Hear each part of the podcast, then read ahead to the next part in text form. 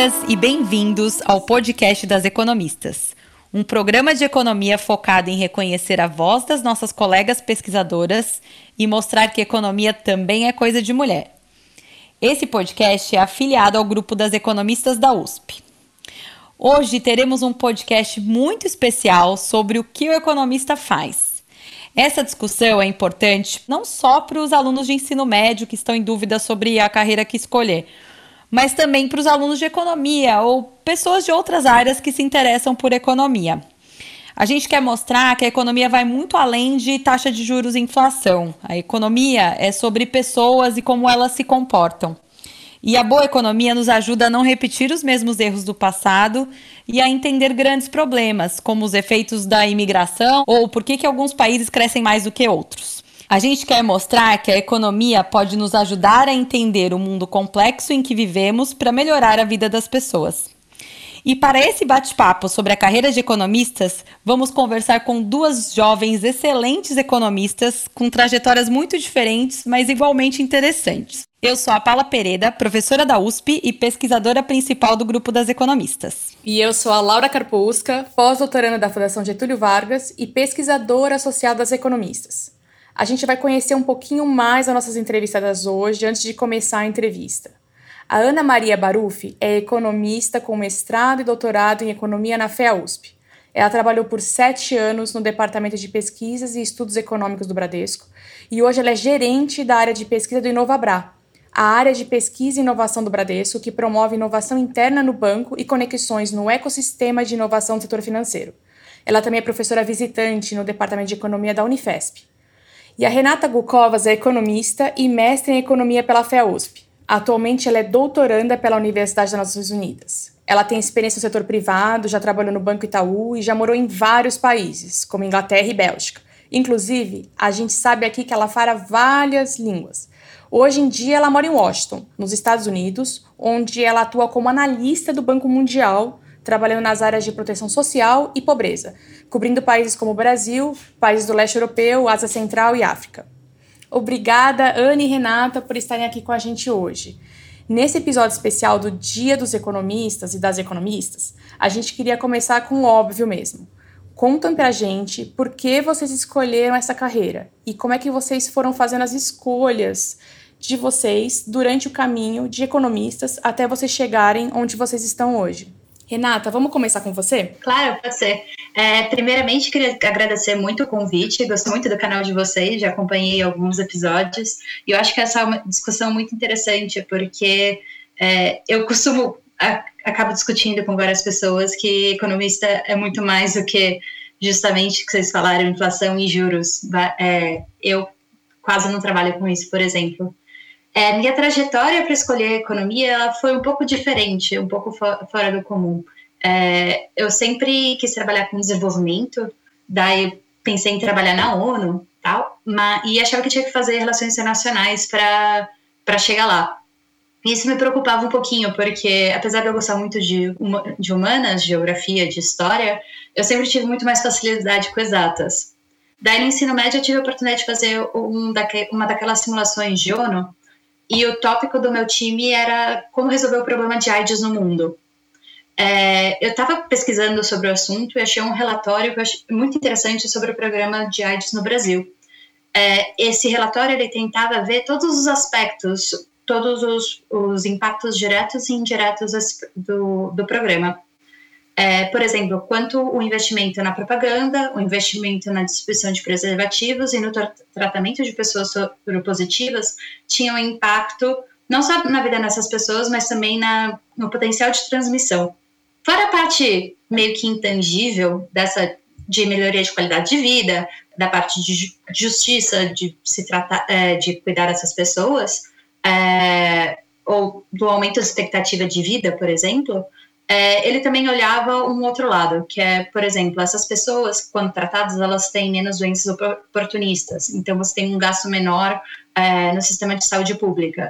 Essas pessoas começam a trabalhar, elas ficam produtivas, elas se sustentam, o que tem um, um, um impacto na pobreza é, das famílias em geral, das famílias de, de, é, dessas pessoas, mas elas também é, geram mais produção para a economia, por outro lado, ou, por exemplo, é, pagam impostos. E elas também se tornam menos transmissíveis. E eu adorei essa visão geral que esse, é, que esse relatório apresentava sobre o problema. E depois eu vi que ele tinha sido escrito por um economista. Eu fiquei super surpresa com isso e comecei a pesquisar um pouquinho mais sobre o que, que era. E acabei, uh, e foi aí que eu decidi fazer economia, foi aí que eu me encantei. É interessante. Eu acho que você começou a faculdade, então, com muito mais informação do que um economista fazia do que eu, por exemplo. Eu acho que eu não tinha essa compreensão do, do nosso trabalho com coisas que vão além do que a gente lê no jornal mesmo. Então, acho que você começou aí com é, uma bagagem muito maior do que a maioria de nós mesmo. E, Ana, você gostaria de falar um pouquinho para gente sobre como é que foi a sua experiência? Bom, primeiro, muito obrigada pelo convite. Como a Renata disse, acho que essa iniciativa que vocês estão, levando tem sido realmente muito enriquecedora e, e vai ajudar todo mundo aqui a, a pensar mais né, nessa, nessa carreira para as economistas. Né? É, eu tive realmente uma, uma decisão menos informada do que a Renata. Eu tive uma decisão de eu gosto dessas disciplinas que, que formação é, que eu posso, posso seguir. E economia entrou na lista. E uma boa surpresa para mim no curso de economia é que ele abre muitas possibilidades. Então, isso para mim foi muito bom, né? Para uma pessoa que não tinha ali já todo o que eu queria fazer da vida claro, né? É, foi muito positivo. Então, então, realmente tem essa vantagem interessante. Legal. Vocês escolheram carreiras bem diferentes, né? A Ana hoje está no setor privado e na academia, e a Renata numa instituição internacional. O que a gente está conversando aqui, né, da, da, das possibilidades da carreira de economia, a gente queria que vocês falassem um pouquinho também das vantagens e dos desafios de trabalhar como economista em cada um desses setores que vocês atuam. E se vocês acham, então, que o economista ele tem espaço em todos esses mercados. Vou chamar a Ana então para começar, pode ser, Ana? Claro. Olha, aqui do meu lado eu tenho mais experiência efetivamente no setor privado, eu tenho um pouquinho de experiência no setor público como é, professora. Então, acho que eu não tenho uma visão tão clara do, de como é o economista no setor público como um todo. Mas, efetivamente, da minha experiência no setor privado, eu vejo que o economista ele, ele tem ali é, a necessidade de lidar com mudanças bruscas. As coisas podem mudar muito rápido. Né? É claro que, dependendo inclusive da área que você atua, né, são muitas áreas possíveis, efetivamente você pode estar sujeito a influências diferentes, é claro. Mas, de todo modo, você tem que estar sempre com os cenários super alinhados, na ponta, porque qualquer decisão que seja tomada em cima de algum modelo ou em cima de é, algum indicativo que o economista esteja dando, ela, ela vai ter um efeito imediato, né? Então é muito ágil a coisa. E a outra é, vantagem interessante do setor privado que eu vejo é que você pode experimentar, você pode é, ir bastante por, por caminhos diferentes, você pode mudar de empresa, você pode mudar de área. Então, eu vejo essas, essas vantagens bacanas para quem quer seguir nesse caminho. E você, Renata, né, trabalhando numa instituição internacional e tendo passado também pelo setor privado, o que você acha que são as vantagens e desafios que você enfrentou como economista? Olha, eu acho que uma das primeiras vantagens que se vê quando está entrando no mercado de trabalho é justamente isso que, como a economia é muito ampla, você tem muitas áreas de atuação. É, você pode ir desde um setor de planejamento de uma empresa. É, eu cheguei a aplicar para uma vaga de estágio em, em construtora, por exemplo, que não tem nada a ver com o que eu faço hoje. É, já trabalhei no Itaú, como você disse, numa área um pouco diferente, que era de avaliação de políticas públicas, é, mais próximo do que eu faço hoje. Em organismos internacionais, lá no banco, por exemplo, eu diria que se você descartar a parte de TI é, de RH, a parte de back-office, que é comum em outras empresas, é, eu diria que uns 70%, 80% é composto de economista. As áreas são muito diversas e tem muito ramo de atuação.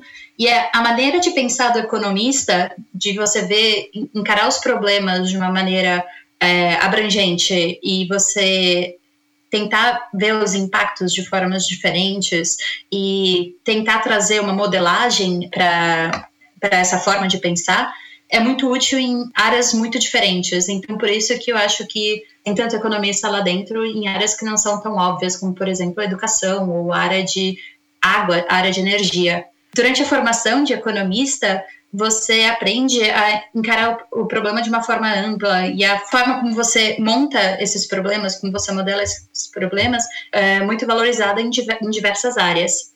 É, então, nesse sentido, você, você abre um leque muito grande. Agora, a dificuldade é que, por exemplo, em organismos internacionais, eu sei que no, no Banco Mundial, assim, no BID também é, eles para começar, eles pedem que tenha mestrado. Você não consegue nem entrar se você não tiver mestrado. Então, exige uma formação por um tempo. E para progredir na carreira também precisa de doutorado. O ambiente é super competitivo, você tem pessoas do mundo todo aplicando, e você precisa também ter outros tipos de formações complementares, por exemplo, idiomas. É, no banco, a língua falada é inglês, mas se você vai trabalhar na América Latina, tem que também falar espanhol. Vai trabalhar na África, é bom falar francês. Então, você, além da formação mesmo de economista, que eles pedem o mestrado, você também tem que correr atrás e sempre se atualizar. Foi legal você falar sobre essa questão de como a economia pode ser ampla em termos de atuação, Renata, porque ontem a gente teve um grupo de economistas que divulgou o Guia dos Economistas, que tem como objetivo mostrar as várias atuações dos economistas é, e que tipo de perguntas que os economistas costumam responder. Foi um trabalho muito legal feito pela Ana Luísa Peçanha, Maria Joaquim, Mariana Amor e Rebeca Vitelbo. Então, quem quiser pode procurar essas economistas é, nas redes sociais e vocês vão encontrar é, esse Guia dos Economistas economistas. A gente, inclusive, vai deixar no nosso feed também para vocês darem uma olhada. Queria só voltar esse gancho que a Renata deixou sobre pensar e sistematizar problemas que, é que a gente faz como economista e perguntar para vocês o que, que vocês fizeram já de mais interessante como economista ou qual foi a análise econômica que vocês viram que mais chamou a atenção de vocês? Olha, uma das coisas que mais me interessou e que eu agora estou começando a pesquisar um pouco mais e estudar um pouco mais sobre esse lado da economia, da parte de economia comportamental. O Banco Mundial faz todo ano uma publicação sobre, sobre um tópico.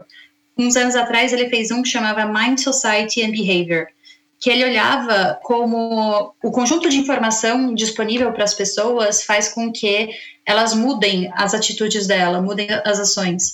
Então, por exemplo, um dos aspectos que eles olharam era que quando você tem que optar por sair de alguma coisa, as pessoas tendem a ficar muito mais nela. Então, por exemplo, no caso de doações de, de órgãos, em países em que as pessoas têm que se registrar para ser um doador de órgão, o índice de doação é muito mais baixo. Enquanto, por exemplo, em países que você tem que se registrar para não ser, o índice de doações é muito mais alto. E o índice de, das pessoas estarem dispostas a ser um doador também é, é mais alto nesses países. Então não é só porque as pessoas têm preguiça de ir lá. Mas enfim, esse foi um, um relatório que, que eu achei muito interessante, que mistura muito economia com psicologia, por exemplo. Legal, Renata. A gente também vai disponibilizar então o link desse relatório aqui no nosso feed para quem tiver mais interesse. E eu queria trazer aqui um desafio recente que a gente tem tido lá na, na nossa área, né, que requer também pensar como economista no final das contas. Então, uma das coisas que a gente trabalha no, na pesquisa em inovação é como utilizar o blockchain para resolver problemas e para eventualmente melhorar a eficiência, reduzir custos dentro do sistema financeiro. E o blockchain ele é uma tecnologia, é uma maneira de estruturar os dados e troca de informações, mas efetivamente você tem que pensar ao lado de como é que funciona uma moeda, de como é que funciona a troca de informações entre agentes no sistema financeiro, de qual é o papel, por exemplo, de um, de um emissor de moeda, esse tipo de coisa. Então a gente tem que trazer aqui todo o arcabouço do, da teoria econômica de para que, que serve cada uma das entidades, de para que, que serve um banco, por exemplo, também, para a gente entender como é que essa solução pode ser aplicada como uma inovação é, no sistema financeiro. Então tem sido bem desafiador, mas muito interessante. Fica claro na discussão que vocês trouxeram, Anne e Renata, que a economia realmente ela não é finanças apenas, não é só inflação e juros, né? Então, como vocês bem falaram, a economia nos dá um ferramental para que a gente possa pensar em diversas curiosidades e discussões importantes que a gente tem no mundo atual, né? Então, a gente queria saber, é, inclusive, se vocês podem contar para a gente que tipo de perguntas que nós economistas respondem, né? Onde a gente trabalha, o que a gente faz. Então, fazer um, um resumo da nossa visão geral de que tipo de perguntas e curiosidades que os economistas podem se meter a falar e dar um pitaco. Nossa, é, tem muito tipo de, de pergunta que a gente pode responder. Por exemplo, é, é, quando vocês falaram da parte de inflação e juros, minha primeira reação foi: nossa, mas eu nunca trabalho com inflação e juros. Só que no final, sim, acaba até trabalhando, mas a gente acaba esquecendo disso, de tantas outras coisas que a gente, que a gente mexe. Então, por exemplo, se você for ver na parte de pobreza, inflação entra nisso porque você deflaciona o consumo das pessoas ao longo do tempo. Mas, por exemplo, o objetivo do Banco Mundial é eliminar a pobreza no mundo. Mas para você conseguir fazer isso, você primeiro precisa definir o que, que é pobreza. Você tem várias formas de definir, pode ser uma falta de acesso a consumo, pode ser uma falta de acesso a serviços, pode ser uma falta de oportunidade de, de se desenvolver e atingir o potencial de cada uma das pessoas quando é criança, por exemplo, mas uma das maneiras mais básicas que até no Brasil, infelizmente, voltou a ser relevante, que é a questão da pessoa ter condições de suprir as necessidades básicas e de consumir o mínimo de calorias necessárias para ela sobreviver. E é isso que o Banco Mundial considera como pobreza extrema e é o objetivo é eliminar isso. E é muito mais além do que a gente costuma pensar quando a gente imagina uma cara da pobreza esse nível de pobreza extrema é uma coisa muito além disso. Você imaginar que uma pessoa não tem condições mesmo de nem chegar ao mínimo de calorias que o organismo dela precisaria para se manter vivo. E o que o economista faz nisso? Tá bom, você fala que a pessoa não tem essa condição, mas como que você vai medir quantas pessoas estão nessa condição? Como você vai ver entre países, mesmo que você consiga desenvolver uma metodologia muito específica para um lugar? Então, é, o economista vai lá, ele tenta desenhar qual que é a cesta de consumo de cada uma das famílias, para depois precificar e ver qual que é a relação de preços daquela região ou de outras regiões, ver como a cesta de consumo muda quando a relação de preços é, muda dentro da dentro daquela região, ver como as pessoas se ajustam a isso, ver como as pessoas se ajustam a consumos diferentes ao longo do tempo, coisas de consumo imediato, tipo alimentos ou, ou bens duráveis, é, por exemplo, como faz alguma, é, como é, compra uma geladeira ou alguma coisa assim.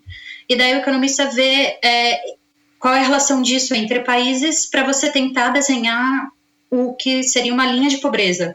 Então você fala, ah, tá bom, então se a pessoa não tem, tem menos do que um dólar e 90 por dia, ela não consegue suprir esse consumo básico. Essa linha de um dólar e 90 por dia é uma linha que é usada para comparações internacionais e é a linha que é usada no objetivo do banco de eliminar a pobreza extrema até 2030. Mas chegar nessa linha é um trabalho muito grande que o economista faz em parceria com outras pessoas, em parceria com especialistas de nutrição, em parceria com estatísticos, que daí é, eles vão ajudar a desenhar pesquisas, por exemplo, pesquisa de orçamento, você não vai perguntar para todas as pessoas o que, que elas consomem, mas você faz uma amostragem e como que você lida com essa amostragem. E essas pesquisas demoram tempo para ficarem prontas. Então, por exemplo, como que você tenta usar um dado anterior de um outro ano para tentar ver como está a situação de pobreza agora. Então, essas são várias perguntas que os economistas da área de pobreza respondem, por exemplo. E eu tenho a impressão, na minha perspectiva, que o economista está cada vez mais aberto, na média, né, é, para interagir com outras ciências sociais ou para interagir com a psicologia. É, com a estatística a gente já tem bastante familiaridade, né, com matemática, mas eu sinto que a, a profissão como um todo tem se sentido mais aberta para isso e fica bastante claro os ganhos que a gente tem com isso, vendo o seu trabalho e sua atuação realmente no Banco Mundial. E Ana, queria ouvir de você agora.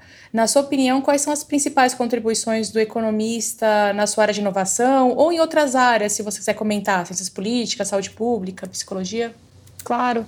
É, a gente olhando ali na área de inovação, né, o economista ele pode ajudar, por exemplo, a entender se um determinado produto, uma nova solução, qual que seria a propensão de, de um cliente querer comprar aquilo. Né? Então a gente pode usar toda a metodologia, toda a modelagem também para tentar investigar esse tipo de pergunta. Uma, uma coisa que eu também já trabalhei bastante e ainda trabalho, né, nas minhas pesquisas principalmente acadêmicas, se relaciona a gente entender o que, que faz uma cidade, por exemplo, ser mais produtiva, ser mais eficiente do que outra? Né? O que, que faz uma cidade, por exemplo, poder ser o berço de um centro de inovação? Poderia ser uma pergunta que o economista poderia responder. É, comparar né, a situação no mercado de trabalho das pessoas, por que, que elas conseguem atingir determinados resultados e outras não? Então, o economista ele tem todo um, um rol de é, temas que ele consegue trabalhar que vão estar relacionados à sua capacidade de lidar com aquelas informações que, que estão disponíveis, usar a capacidade de fazer uma pergunta e é, trabalhar em cima das hipóteses, testar hipóteses. Como paulistana nascida e criada, você falou essa questão sobre como cidades poderiam ser mais eficientes e mais, mais propensas a berços de inovação. Eu já pensei assim num time de urbanistas, economistas, engenheiros, sociólogos, fazendo São Paulo ser uma cidade muito mais agradável para todos nós. Com certeza, né? A gente tem é, esses, é, inclusive a gente tem grupos de economistas trabalhando junto com, com as pessoas que estão pensando as cidades, que estão realizando políticas públicas dentro das cidades, porque você vai ter impactos sobre a vida das pessoas também, né? E ali o economista pode contribuir bastante. E continuando falando sobre políticas públicas, outra forma que os economistas podem contribuir é na parte de avaliação. Então, como você consegue determinar qual tipo de política é mais eficiente para atingir um resultado? É, em economia, a gente aprende muitas metodologias diferentes para conseguir calcular isso. Porque, por exemplo, principalmente quando você olha em políticas que envolvem muitas pessoas, é muito difícil dizer o que foi o impacto da política em si. Digamos, pensando na, na parte de produtividade, é, se você tem uma política de treinamento de pessoas, se você implementa isso, você não tem, você não consegue ver muitas coisas acontecem ao mesmo tempo, é, muitas coisas influenciam. A economia pode estar indo bem por causa de algum fator externo, e daí você aumenta a produtividade, não necessariamente por causa daquele treinamento que você teve, mas porque você tem uma demanda maior e as pessoas acabam. Você observa uma produção maior. Mas dentro da economia você aprende ferramentas diferentes para tentar construir um mundo, o que seria sem aquela política. Ou você aleatoriza quem recebe a política ou quem não recebe, você também pode observar o que a gente chama de choques exógenos, são mudanças que acontecem que não tem nada a ver com aquela política e aproveitar esses essas mudanças que não tem nada a ver com aquela política ou com aquela população para tentar descobrir qual foi o impacto dela. Então, com esses resultados, você consegue olhando o resultado de várias pesquisas diferentes, você consegue tentar atribuir a políticas diferentes com um impacto que você possa ter interesse no final. É a dificuldade da criação do contrafactual, né? Fica Exatamente. Esse palavrão para quem ainda não é da economia. É, e só puxando a, sadi, a sardinha aqui para a economia política, né? É, vou fazer uma propaganda da área, mas a importância da gente entender realmente a eficiência de políticas públicas, pelas políticas públicas mesmo e não por outras coisas correlacionadas que aconteceram no mesmo período, porque isso inclusive pode dar margem para a gente ter dificuldade de monitorar a qualidade das políticas públicas entregues pelos nossos políticos. Legal que, que a Renata puxou esse ponto né, das ferramentas, porque a gente falou aqui de blockchain, falamos de doação de órgãos, de linha de pobreza de cidades, políticas públicas. E o que eu queria trazer agora, né, é que vocês comentassem um pouquinho mais sobre esses conjuntos de ferramentas que a gente usa na economia e o que vocês imaginam que vai ser o conjunto de ferramentas aí num futuro próximo que seriam importantes para a profissão. Olha, nesse caso, eu, eu que estou ali vendo a inovação acontecendo, acho que vejo o economista precisando aprender coisas que eu não tive na minha formação. Então, uma dica que eu dou para quem puder, já começa né, no começo ali do curso a tentar estudar programação, a de repente trabalhar cada vez mais com dados, né, ter muita facilidade em mexer com dados, porque eu, a gente muito é, veio trabalhando por muito tempo com bases de dados organizadinhas, bonitinhas, né? E hoje em dia as empresas elas estão trabalhando com o fato de eu ter clicado em um botão e não no outro, o fato de eu demorar para ver uma tela, tem assim tantas informações que estão sendo geradas a cada segundo que o economista também precisa aprender a limpar essas informações, porque o, o, os insights eles vão vir cada vez mais do que está acontecendo em tempo real. Então a gente não vai poder mais olhar para os dados que ficaram lá para trás né, e, foram coletados. É, não vai dar para ser a única fonte de dados. Então minha sugestão é, é trabalhar nessa direção. Aí e isso vai te abrir portas assim para para todo um, um novo grupo de empresas que estão surgindo, né? A gente tem um montão de startups aparecendo por aí. Isso com certeza é um ferramental que vai te ajudar nessa, nesse caminho. Legal, Ana. Boa dica. E você, Renata, o que, que você imagina aí que é sejam os conjuntos de ferramentas para nós economistas? Olha, eu acho que eu devo é, confirmar o ponto da Ana. Eu acho que uma das, das ferramentas que eu também estou tendo que aprender é, mais agora, essa parte de programação e de trabalhar com Big Data, essas bases de dados gigantescas que você tem, elas são coisas que também são muito úteis na, na parte de desenvolvimento também. Então, quanto mais se sabe como, é, como tratar essas bases de dados, como é, lidar com informações parciais, informações incompletas, ou tratar com, com informações que são muito frequentes, que a gente não tinha modelos antigamente para não tinha nem modelos e nem capacidade computacional para lidar com isso. Um economista que sabe isso é, tem muitos ramos de atuação, também desenvolvimento. Por exemplo, é, nessa parte de pobreza, é, estão usando muito imagens de satélite para tentar determinar a pobreza em tempo real. Cidades com menos luz, menos incidência de luz, ou, por exemplo, regiões agrárias que você nas imagens de satélite capta menos produção. Então, isso pode ser usado para você prever um choque na agricultura, por exemplo. É, outra coisa que nós falamos durante o, o podcast, essa parte de interação com outras disciplinas. Então, acho que um, além de um economista consegue, consiga usar esses dados novos que estão abrindo muito mais é, ramos de atuação e é, abrindo muito mais possibilidade de responder perguntas que Imagina que a gente já fazia essas perguntas antes, mas não tinha condições de responder por falta de dados. Ou tentava procurar alguma alternativa com os dados que existiam. Mas, além disso, um economista consiga dialogar com outras disciplinas. Que esteja aberto para saber um pouco mais de psicologia, que esteja aberto para eh, saber um pouco mais de, às vezes, até urbanismo, ou por aí vai a criatividade. Acho que tem muito futuro para essa interação. Inclusive, o estudo de é, programação, né, também ajuda a criar um ferramental, uma forma de pensar os problemas. Então, realmente, acho que é uma coisa bem complementar ao nosso treinamento como economista, né? Muito legal que vocês trouxeram para a gente em relação a essa pergunta. E a gente queria agora finalizar fazendo uma introspecção. Se vocês pudessem voltar no tempo, o que, que vocês falariam para super jovens Ana e Renata? Olha, Ana, estuda bastante cálculo porque esse negócio é importante, viu?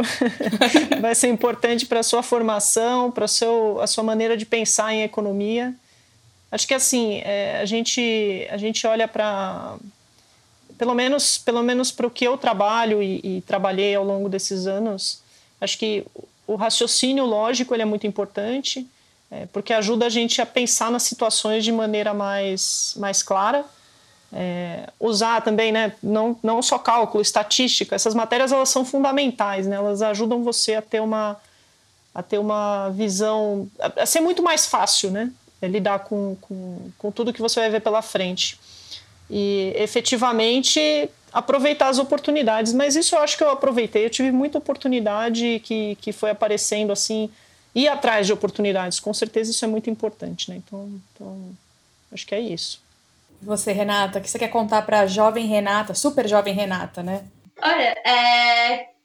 de novo, eu acho que eu tenho que refazer as palavras da Ana. É, cálculo realmente, cálculo estatística, os, os princípios básicos da estatística, que no começo a gente até acha um pouco é, cansativo e um pouco decoreba tudo mais. Você tem isso muito bem é, solidificado na cabeça, ajuda muito no, a resolver os problemas. Quando por exemplo, alguém que estiver fazendo economia agora, a parte de econometria é essencial, crucial para a gente você entender muito bem como funcionam cada um dos modelos é, para conseguir resolver essas perguntas e não cair num é, não cair num problema de você usar uma ferramenta sem entender direito e acabar não respondendo aquilo. Acabar respondendo uma outra pergunta é, sem querer e depois de publicar alguma depois de publicar ou depois de apresentar o resultado, vir alguém falar, mas espera aí, você não pensou nisso? É, isso é uma coisa que eu falaria. E, mas, por outro lado, também falaria que, tipo, tá no caminho certo. É um, é um ramo realmente, é, uma profissão é, apaixonante. Acho que tem muita coisa interessante que você pode trabalhar é, e uma coisa muito diversa, que você consegue, seguindo as oportunidades que você tem, procurando essas oportunidades, você consegue desenhar uma carreira muito específica para aquilo que você gosta. É possível fazer isso dentro do, do ramo da economia. Eu, eu, como professora de econometria, assino super embaixo o que vocês falaram. isso aí. Certíssimo. Muito bom. Gente, muito obrigada, viu, por virem aqui debater sobre essa carreira tão bonita nossa, né? E a gente ficou muito feliz aí de trazer esses dois perfis é, super interessantes, é, distintos e com tantas contribuições aí como economistas. Obrigada pelo convite de novo, viu? Foi muito legal aqui participar. E, bom, pessoal, é isso aí. Economia, eu acho que é, é um mar de possibilidades. Então, aproveitem e vocês podem escolher o caminho, que ali dentro tem muitos caminhos mesmo. É isso aí. Muito obrigada. E boa sorte para os novos economistas, para o pessoal que está entrando agora. É, realmente é uma carreira muito fascinante e espero que aproveitem muito. Muito legal, muito obrigada. O podcast das economistas continua em alguns dias. Assine o nosso feed para você saber quando a gente vai subir mais um episódio. Podcast Economistas é uma produção afiliada ao Grupo das Economistas da USP. A nossa produtora é Ediane Thiago. A Laura Carpusca e a Paula Pereira são as coordenadoras do podcast. O produtor musical e engenheiro de som é o Fernando Iani, a cantora Flávia Albano e o trompetista Alan Marques. E a nossa designer é a Tata Mato. E as economistas são a Fabiana Rocha e a Maria Dolores Dias. Muito obrigada e até o próximo episódio das Economistas. Assine o nosso feed.